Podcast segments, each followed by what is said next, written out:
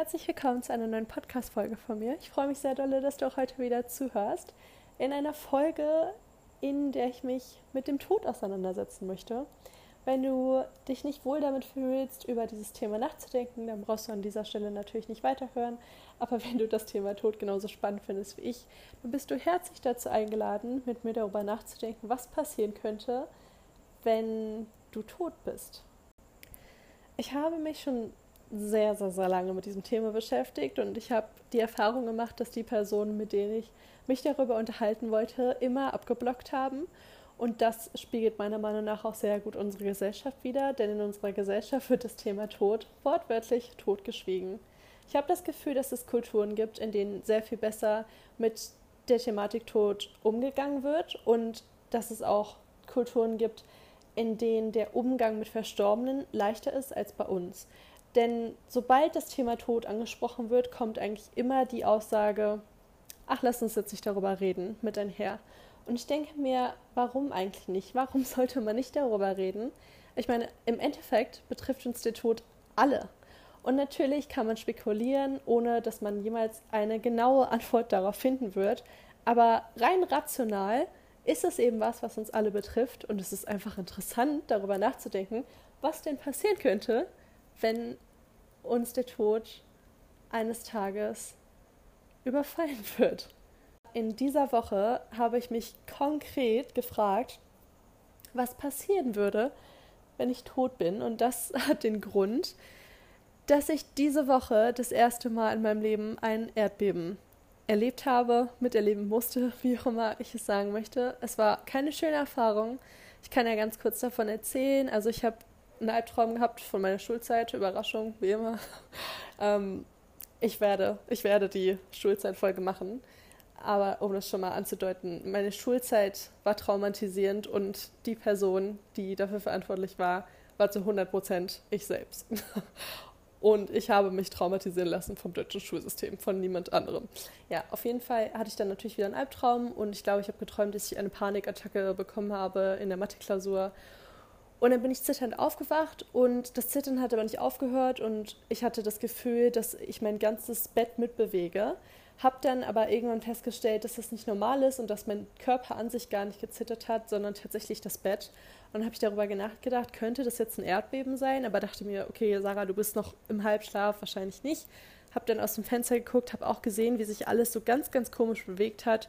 Aber wie gesagt, ich träume eben sehr intensiv und habe manchmal auch Probleme mit Schlafwandel etc. Deswegen dachte ich mir, okay, nee, ich lege mich jetzt wieder hin. Ich bin dann auch wieder eingeschlafen und habe meinen Flugmodus am nächsten Tag deaktiviert, um dann von dem Erdbeben zu erfahren. Meine Eltern, die sich in Deutschland befinden, haben mich darüber in Kenntnis gesetzt, dass tatsächlich mitten in der Nacht ein Erdbeben in der Stadt, in der ich gerade bin, war und das auch eine relativ hohe Magnitude auf der Richterskala hatte. Also ich glaube 7,6 oder 7,8 ungefähr und die geht bis 12. Es ist nichts kaputt gegangen, es ist niemand zu Schaden gekommen, aber man hat es wirklich deutlich gespürt und ich habe mir vorgestellt, was passiert wäre, wenn es Dollar gewesen wäre und was passiert wäre, wenn ich tatsächlich durch dieses Erdbeben gestorben wäre. Ich habe mich dann in dieser ganzen Woche gefragt, ob ich bereit wäre, jetzt schon zu sterben. Wäre ich jetzt zufrieden mit meinem Leben, wenn es zu Ende wäre? Und vor allem, wenn ich das nicht bin, was kann ich jetzt ändern, um jeden Tag so zu leben, als wäre er mein letzter, jeden Tag zu meinem besten Tag zu machen? Diese Fragen haben mich durch diese ganze Woche gebracht und ich habe versucht, eine Antwort auf sie zu finden und mich natürlich auch mit dem Thema Tod auseinanderzusetzen und einfach zu verstehen, was passiert, wenn jemand stirbt. Ich habe mir ein paar Theorien herausgesucht, die eben ungefähr darstellen, was passieren könnte, nachdem ein Mensch verstirbt. Aber vorher möchte ich dir erklären, was genau passiert, wenn wir sterben. Erstmal lässt sich dazu sagen, dass das Sterben natürlich bei jedem Menschen individuell ist und Mediziner auch noch nicht zu 100 Prozent wissen, was genau passiert, aber es gibt eben einen ungefähren Ablauf, der sich bei unterschiedlichen Menschen in der Vergangenheit immer geähnelt hat. Zuerst fährt der Körper bei diesem Prozess den Stoffwechsel zurück. Dabei sendet das Gehirn Stressbotenstoffe aus und das bedeutet, dass wir zum Beispiel keinen Hunger und keinen Durst mehr verspüren. Wir trocknen also wortwörtlich aus und dadurch schüttet das Gehirn Endorphine, also Glückshormone, aus. Diese sorgen dafür, dass wir beruhigt werden und zum Beispiel keine Schmerzen mehr verspüren können, beziehungsweise diese Schmerzen gelindert werden. Der Kreislauf konzentriert sich jetzt nur noch auf die inneren Organe. Das Blut zieht sich ins Zentrum zurück und deshalb nehmen wir oft wahr, dass Hände und Füße bei Sterbenden kalt werden bzw. sich sogar verfärben. Dieser Vorgang tut aber nicht weh. Das Herz beginnt nun langsamer zu schlagen, bis es schließlich aussetzt. Die Sauerstoffversorgung bricht also zusammen und das Gehirn setzt aus. Diesen Zustand nennt man Hirntod und der Mensch geht jetzt offiziell als tot. Aber welche Theorien gibt es jetzt eigentlich genau? Also ich glaube, die uns bekannteste Theorie ist immer die des Christentums. Wir wachsen damit auf, die Vorstellung von Himmel, Hölle und dem sogenannten Fegefeuer zu haben. Aber was genau ist das eigentlich? Im Christentum wird davon ausgegangen, dass die Seele nicht getötet werden kann. Gott liebt die Menschen und er ist ihnen immer treu. Dies tut er im Tod und auch darüber hinaus. Der christliche Glaube lehrt außerdem, dass sich jeder Mensch nach seinem Tod vor Gott für sein Leben verantworten muss. Wer sein Leben dabei in Liebe verendet hat, wird in den Himmel aufgenommen, um in der Gemeinschaft mit Gott ewig glücklich zu sein. Menschen, die zum Zeitpunkt ihres Todes noch Böses an sich haben, können aber ebenfalls Glück empfinden, wenn sie in ihrem Innersten für Gott offen sind. Gott wird ihnen also sozusagen die Reste des Bösen nehmen. Der katholische Glaube nennt diesen schmerzhaften, aber heilsamen Vorgang die sogenannte Läuterung. Und das ist uns im Deutschen missverständlicherweise als das Wort Fegefeuer bekannt. Wenn der Mensch aber bis zuletzt hartnäckig an dem Bösen festhält und sogar Gott seine Vergebung zurückweist, erst dann wird er in die Hölle gelangen. Es geschieht also eine ewige Trennung von Gott, ohne dass es das Glück geben wird. Im Gegensatz zum Christentum geht der Hinduismus bzw. der Buddhismus nicht davon aus, dass die Seele ewig weiterlebt, sondern dass das Leben auf der Erde nur ein kleiner Abschnitt im gesamten Dasein ist. Im Hinduismus und im Buddhismus wird also an die Wiedergeburt geglaubt und diese sieht vor, dass die Seele in einem neuen Lebewesen erwacht. Während des Lebens sammelt die Seele also gute und schlechte Taten, die das sogenannte Karma bestimmen. Sie beeinflussen somit, in welcher Gestalt die Seele wiedergeboren wird. Außerdem glauben insbesondere die Buddhisten daran, dass durch Meditation, Achtsamkeit und das Loslösen irdischer Begierden irgendwann die höchste Form der Erleuchtung erlangt werden kann. Diese nennen sie das sogenannte Nirvana, also den Zustand ewigen Glücks. Eine weitere Theorie, die beschreiben soll, was nach dem Tod passiert, ist die des sogenannten Biozentrismus. Der Biozentrismus sieht vor, dass der Tod nur eine Illusion ist. Der Biozentrismus findet seinen Ursprung außerdem in der Quanten- und Astrophysik. Darüber kann ich jetzt sehr viel sagen nach meinem gelungenen Physikabitur.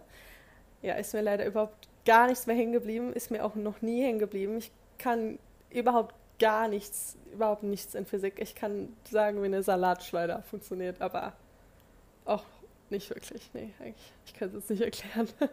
ähm, ja, egal. Nehmen wir einfach so hin. Also Quantenphysik und Astrophysik. Mehr kann ich dazu nicht sagen, habe ich noch nicht verstanden. Im Biozentrismus geht man außerdem davon aus, dass der Tod nur als Gedanke existiert. Der Mensch glaubt, er sterbe gemeinsam mit seinem Körper, da der Mensch eben davon ausgeht, dass das Gehirn das Bewusstsein erzeugt. Jedoch sagt der Biozentrismus, dass das Bewusstsein ja überall sein könnte, nicht nur im Körper, sondern auch außerhalb davon. Was ist also, wenn mehrere Universen gleichzeitig existieren? In einem Universum kann der Körper verstorben sein, aber er könnte in einem anderen Universum weiterleben. Das Bewusstsein endet also laut dem Biozentrismus nicht im Himmel oder der Hölle, sondern in einer Parallelwelt, also einem anderen Universum. Die vierte und letzte Theorie, die ich vorstellen möchte, ist das Nichts. Ich habe in meiner Kindheit immer gedacht, dass der Tod das Nichts bedeutet. Also ich habe mir das vorgestellt wie einen ewigen Schlaf, in dem aber einfach nichts passiert.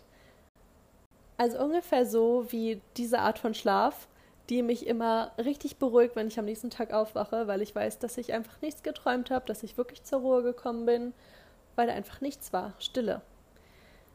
Genau davon geht die Theorie des Nichts aus, also dass das Herz stehen bleibt und dann nichts mehr da ist, außer Leere.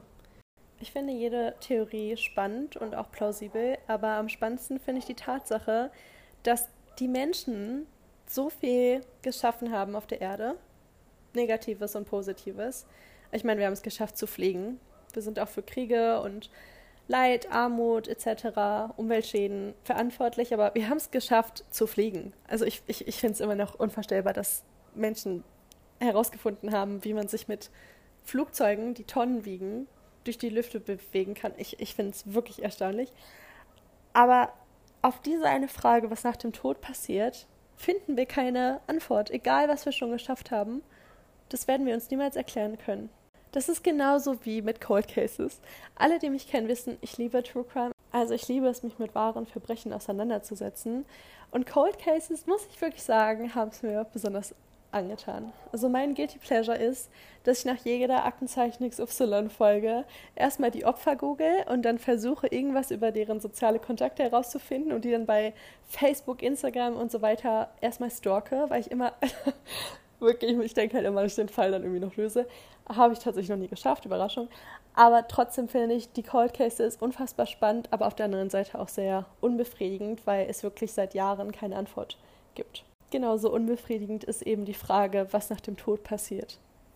Und deswegen habe ich mich mit diesen Theorien noch nicht zufrieden gegeben und habe versucht, zwei konkrete Beispiele, also sozusagen zwei Cold Cases herauszupicken, die uns einen besseren Einblick darauf gewähren, was tatsächlich nach dem Tod mit uns passiert. Und dabei möchte ich zuerst auf die Nahtoderfahrung von Christine Brekenfeld eingehen.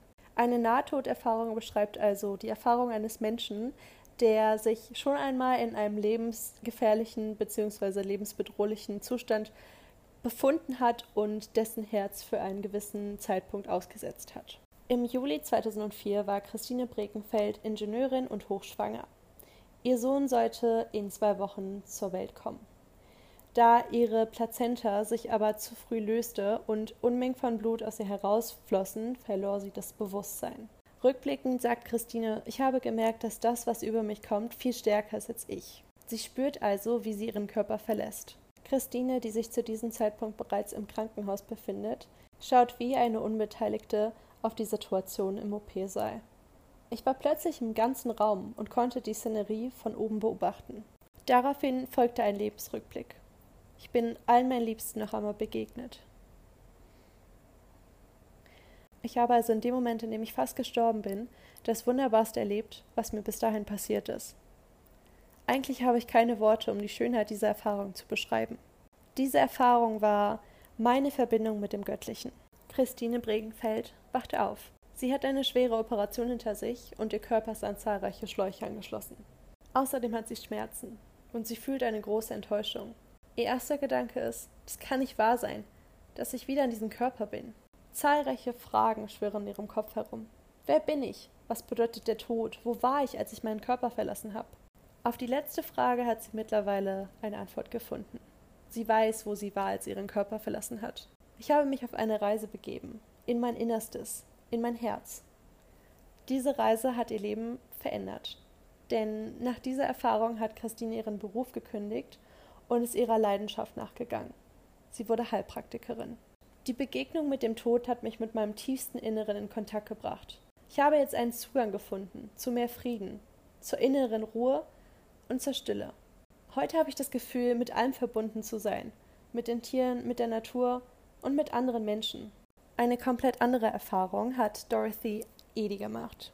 Der Fall von Dorothy Eddy beschäftigt sich mit der Frage, ob es möglich ist, dass eine Bewohnerin des alten Ägyptens in der modernen Zeit wiedergeboren wird und sich an ihr vergangenes Leben erinnert.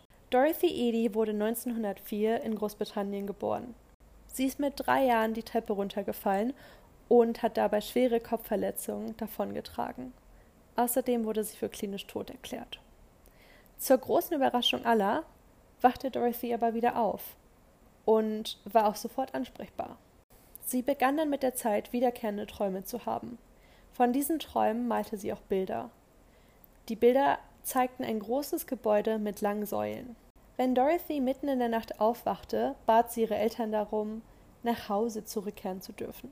Dorothys Eltern, die davon ausgingen, dass ihre Tochter noch immer verstört von ihrem eigenen Unfall war, schenkten den Erzählungen ihrer Tochter wenig Bedeutung. Ungefähr ein Jahr nach dem Unfall besuchte Dorothy mit ihren Eltern das Britische Museum. Als sie die ägyptischen Räume betraten, riss sich das Mädchen von der Hand ihrer Mutter los, rannte auf die Statuen zu und küsste ihre Füße. Vor Freude strahlend erklärte sie ihren Eltern überglücklich, dass sie jetzt endlich zu Hause sei. Von diesem Zeitpunkt an zeigte die Kleine ein außerordentlich großes Interesse für das alte Ägypten. Sie besuchte das Museum also regelmäßig und lernte sogar Hieroglyphen zu lesen. Im Jahr 1930 war sie Studentin der Ägyptologie und reiste das erste Mal an den Nil, wo sie auch einen ägyptischen Studenten kennenlernte, den sie später heiratete.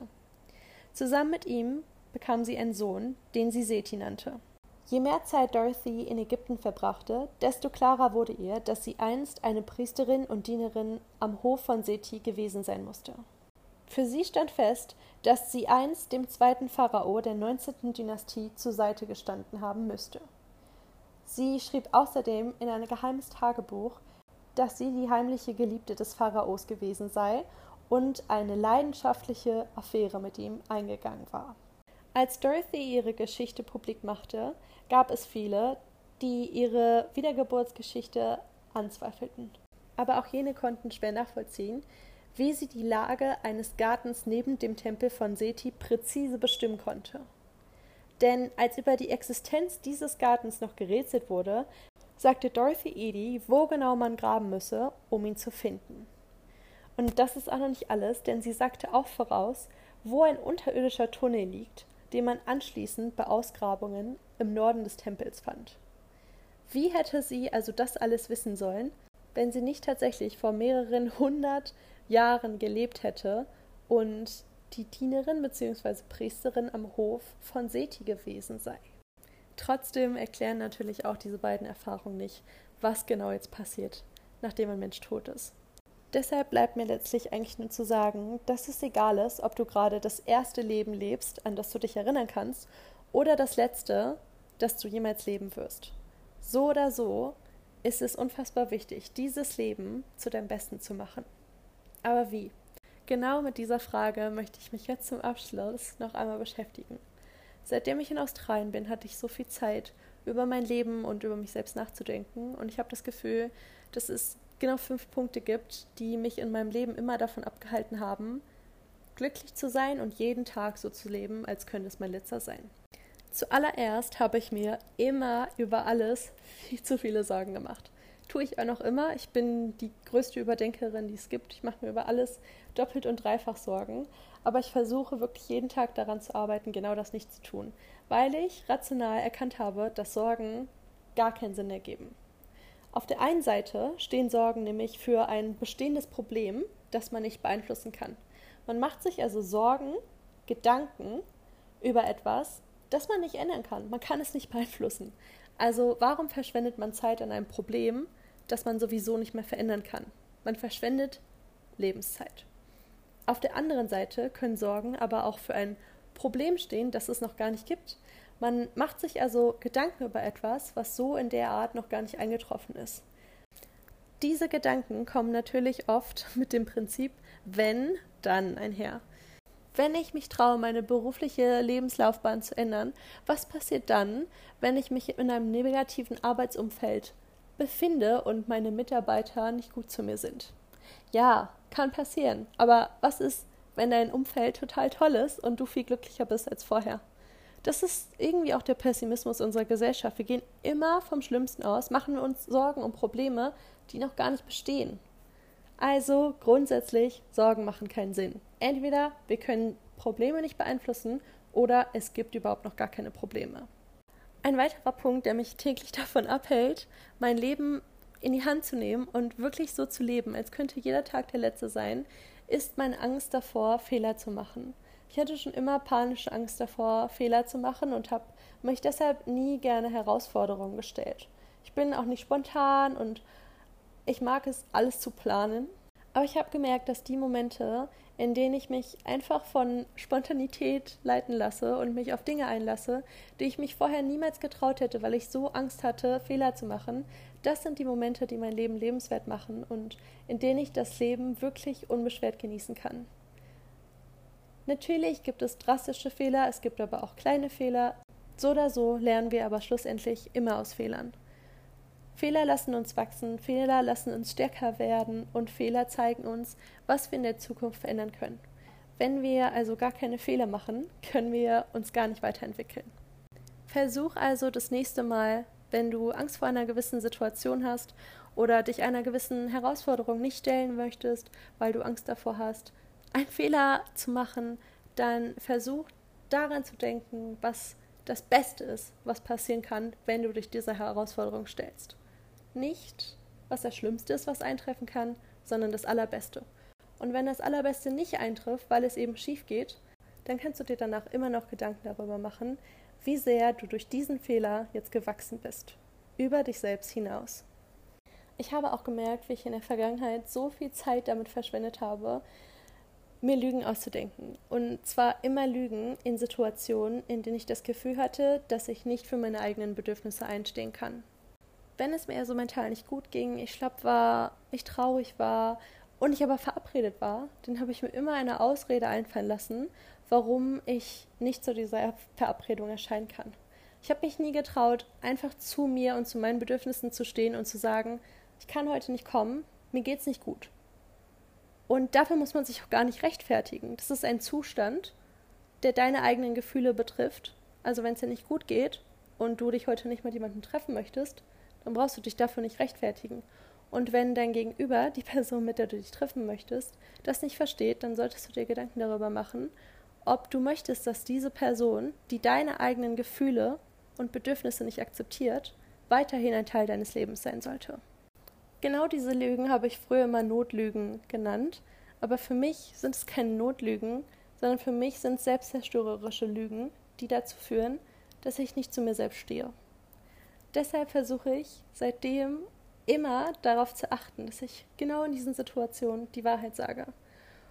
Und mittlerweile ist es so weit gekommen, dass jedes Mal, wenn mir diese Gedanken in den Kopf stoßen, hm, ich brauche jetzt eine Ausrede, warum ich heute nicht kann, warum ich absage, weil es mir nicht so gut geht, dann warnt mich mein Gewissen wirklich davor, diese Ausreden nicht auszusprechen, weil ich genau weiß, dass ich dann nicht zu mir selbst stehe. Ich werde also mittlerweile schon selbst vor mir gewarnt und dann stehe ich auch zu mir selbst. Dann stehe ich auch zu meinen Bedürfnissen und traue mich nicht mehr, diese Lügen zu formulieren, traue mich stattdessen aber zu mir selbst zu stehen.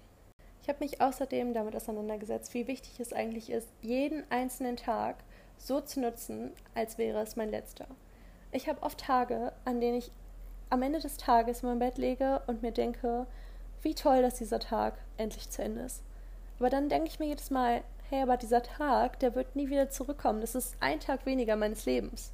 Meine Lebenszeit wird nicht länger, sondern immer kürzer. Warum freue ich mich dann, dass dieser Tag zu Ende ist? Warum mache ich mir nicht viel eher Gedanken darüber, wie ich jetzt noch das Beste aus diesem Tag herausholen kann?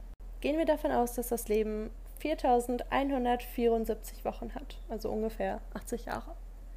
Dann schlafen wir davon ungefähr 1250 Wochen. Wir gehen 625 Wochen zur Schule aufgrund von der Schulpflicht und wir sind mindestens 150 Wochen lang in der Uni. Dann arbeiten wir ungefähr 1825 Wochen lang. Uns bleiben also von den 4174 Wochen, die unser Leben beschreiben, noch 324 Wochen zum Leben. 324 Wochen, in denen wir nicht schlafen, nicht arbeiten oder nicht lernen. Wie können wir also die ganzen anderen Wochen, die uns außerdem bleiben, nutzen, um das Beste aus ihnen zu machen? Indem wir uns Hobbys suchen, die uns auch während der Schulzeit gut tun können. Indem wir nicht davon ausgehen, dass Geld glücklich macht und uns den Beruf aussuchen, der am meisten Geld einholt, sondern den Beruf, der uns wirklich Spaß macht. Wenn uns nur so wenig Zeit bleibt, nachdem wir in der Rente sind, warum sollen wir uns dann 1825 Wochen darauf vorbereiten, lediglich 324 Wochen zum Leben zu haben? Warum versuchen wir nicht, 1825 Wochen lang unser Leben zu leben mit einer Arbeit, die uns erfüllt, die für unsere Leidenschaft steht. Jeden Tag den besten Tag zu machen. Und der allerletzte Punkt, der mein Leben in den letzten Wochen und Monaten verändert hat, ist die Liebe. Es kostet uns absolut nichts im Leben, nett zu anderen Menschen zu sein. Stattdessen wird es uns reicher machen, wenn wir Liebe weitergeben. Weil wir Personen, die wir damit glücklich machen, anregen, andere ebenfalls glücklich zu machen. Ich weiß nicht, ob die Person, die mich glücklich gemacht hat, mir mein Glück geschenkt hat und dafür gesorgt hat, dass ich endlich das Leben lebe, von dem ich so lange geträumt habe, diesen Podcast hört. Aber wenn, dann bin ich davon überzeugt, dass sie weiß, dass ich sie jetzt anspreche und dass sie weiß, dass sie mein Leben verändert hat. Diese Person hat mir so viel mit auf den Weg gegeben und ich bin ihr für immer dankbar, weil ich jetzt endlich verstanden habe, dass es unser aller Lebensaufgabe ist, die Welt ein Stückchenweise glücklicher zu machen. Wenn du heute eine Person heraussuchst, der du davon erzählst, wie gern du sie hast oder der du ein Lächeln schenkst, sei es jetzt eine fremde Person auf der Straße oder wirklich eine von deinen liebsten Personen, dann kannst du dafür sorgen, dass diese Person deine gut gemeinten Worte oder dein Lächeln weitergibt an eine neue Person. Und diese Person gibt dann die Liebesgeste wiederum weiter und vielleicht schaffen wir es ja irgendwann, die ganze Welt zu umrunden und die Welt zu einem glücklicheren Ort zu machen und hoffentlich irgendwann auch zu einem friedlicheren Ort, wenn wir alle verstanden haben, worauf es wirklich ankommt im Leben. Nämlich darauf, glücklich zu sein und im Frieden zu leben. So lange, bis es dann eben irgendwann zu Ende ist. Wer weiß schon, was dann wirklich passiert. Damit sind wir am Ende angekommen von dieser Podcast-Folge. Ich freue mich sehr, dass du mich in dieser Podcast-Folge wieder begleitet hast. Ich hoffe, ich konnte dich ein bisschen zum Denken anregen. Und vor allem hoffe ich, dass du jetzt noch einen wunderschönen Tag hast